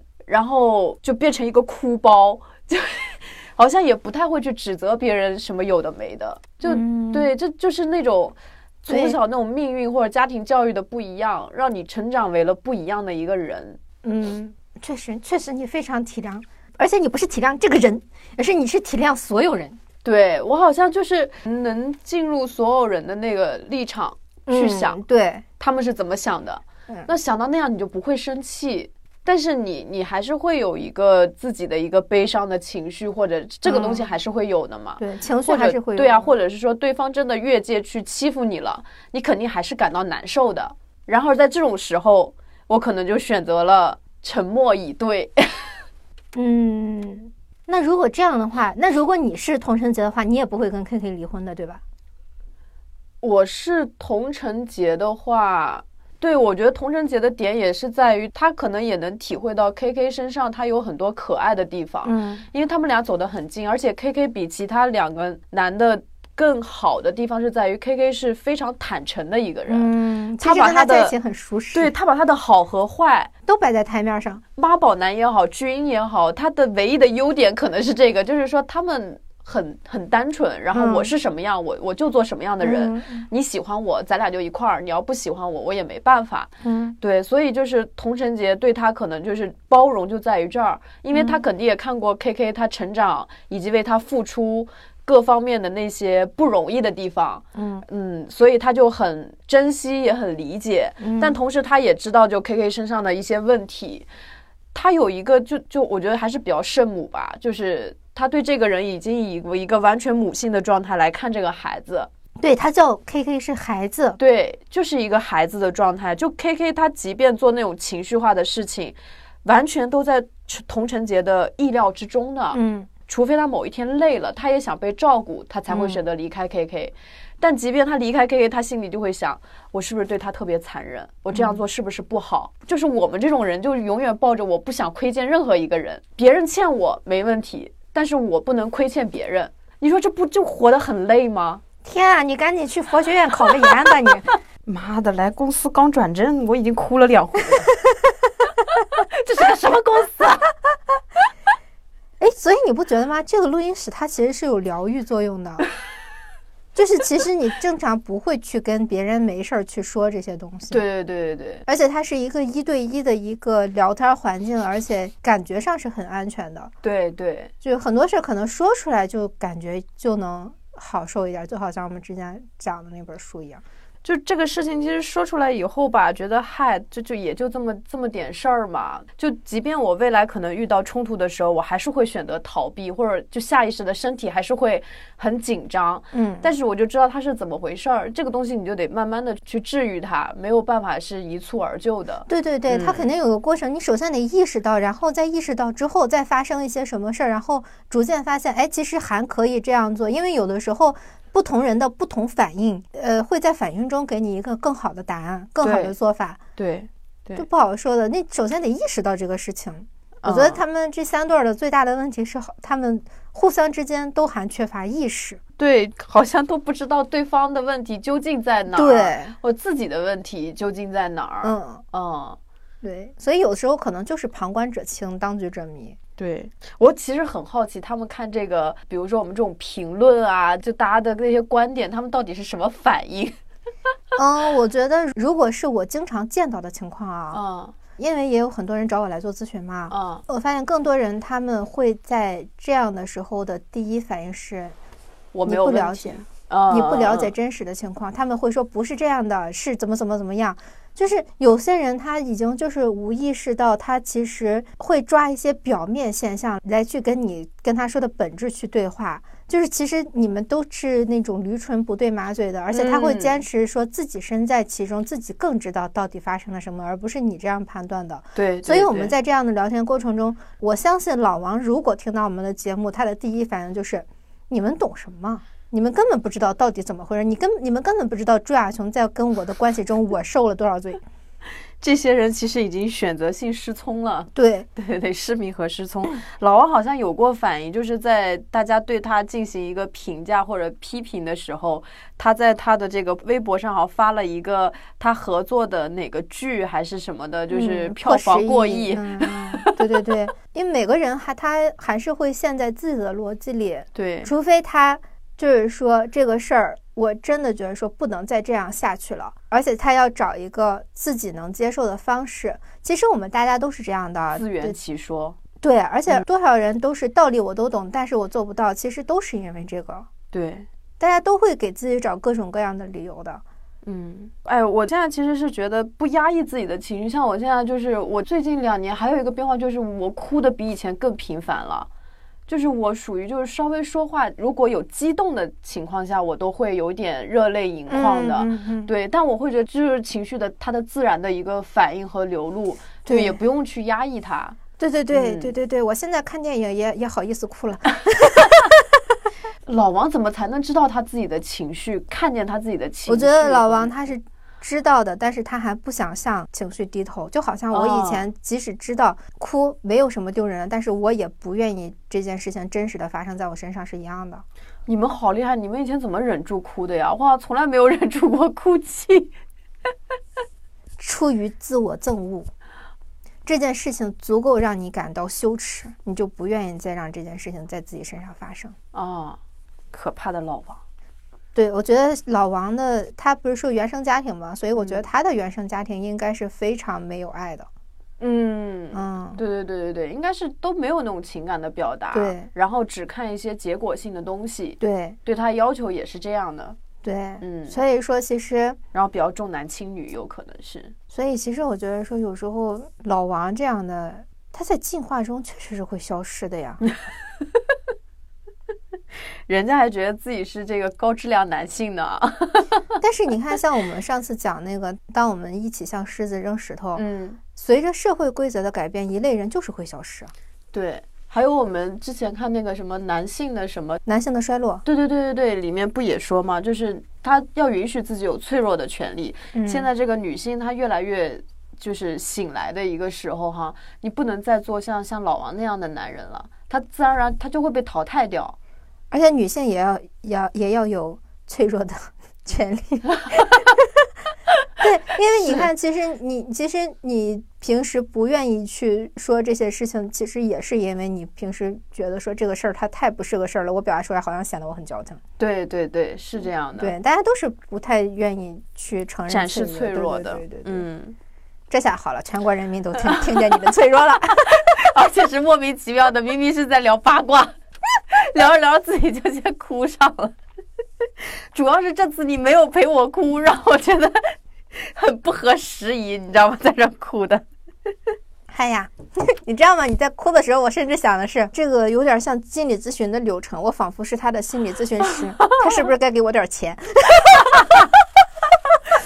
好像你第一次走进叶老师的那个，然后拿纸巾一直在这。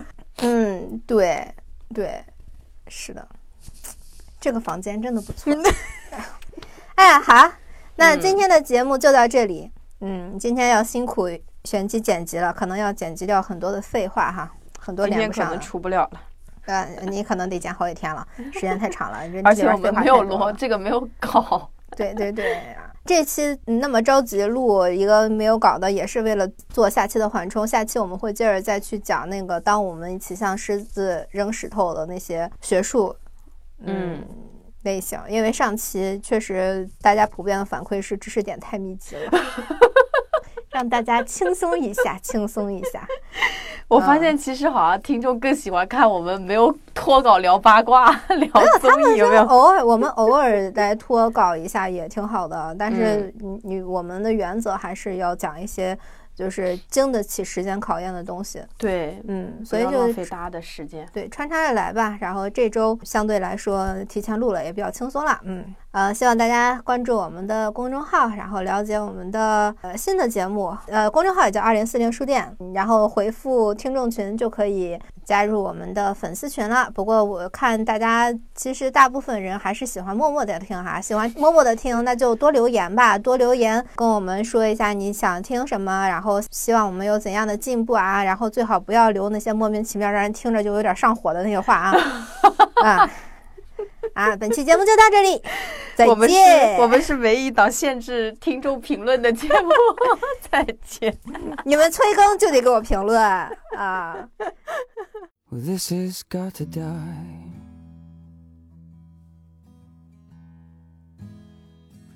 I said, This has got to stop.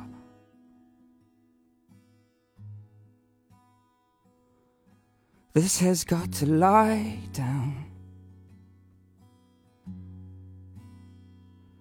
With someone else on top.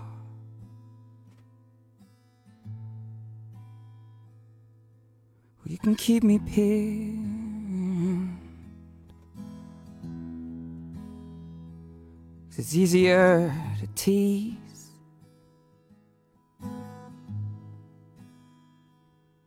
But you can't paint an elephant.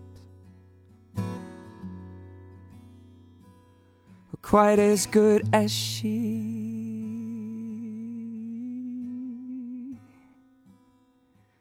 And she may cry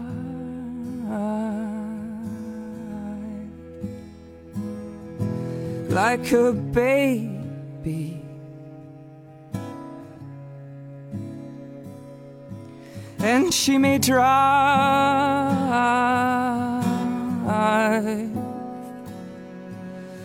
me crazy.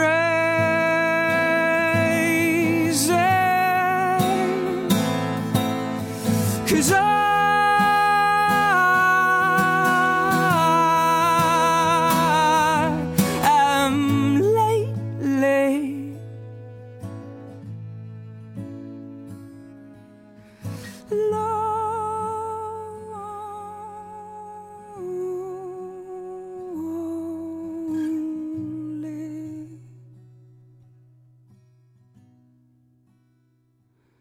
So why'd you have to lie?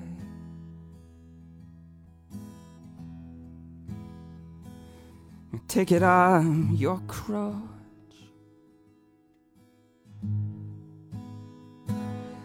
The pillow in your pillowcase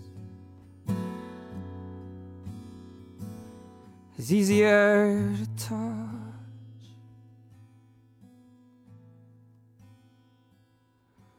When you think you see him,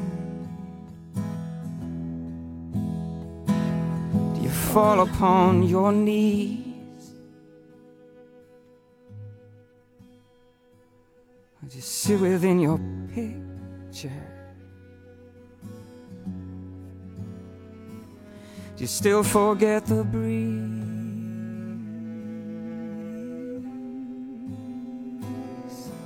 And she may rise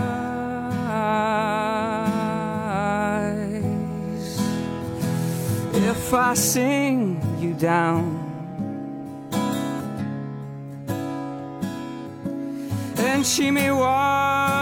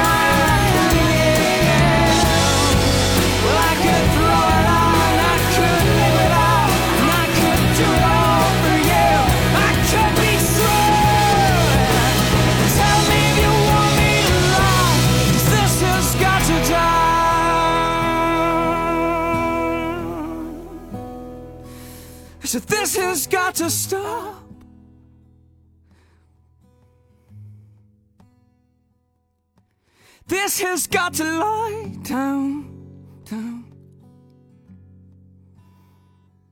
With someone else on top. You can both keep me pinned.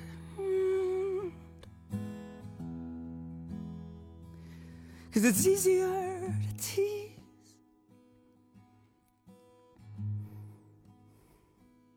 But you can't make me happy. Quite as good as me.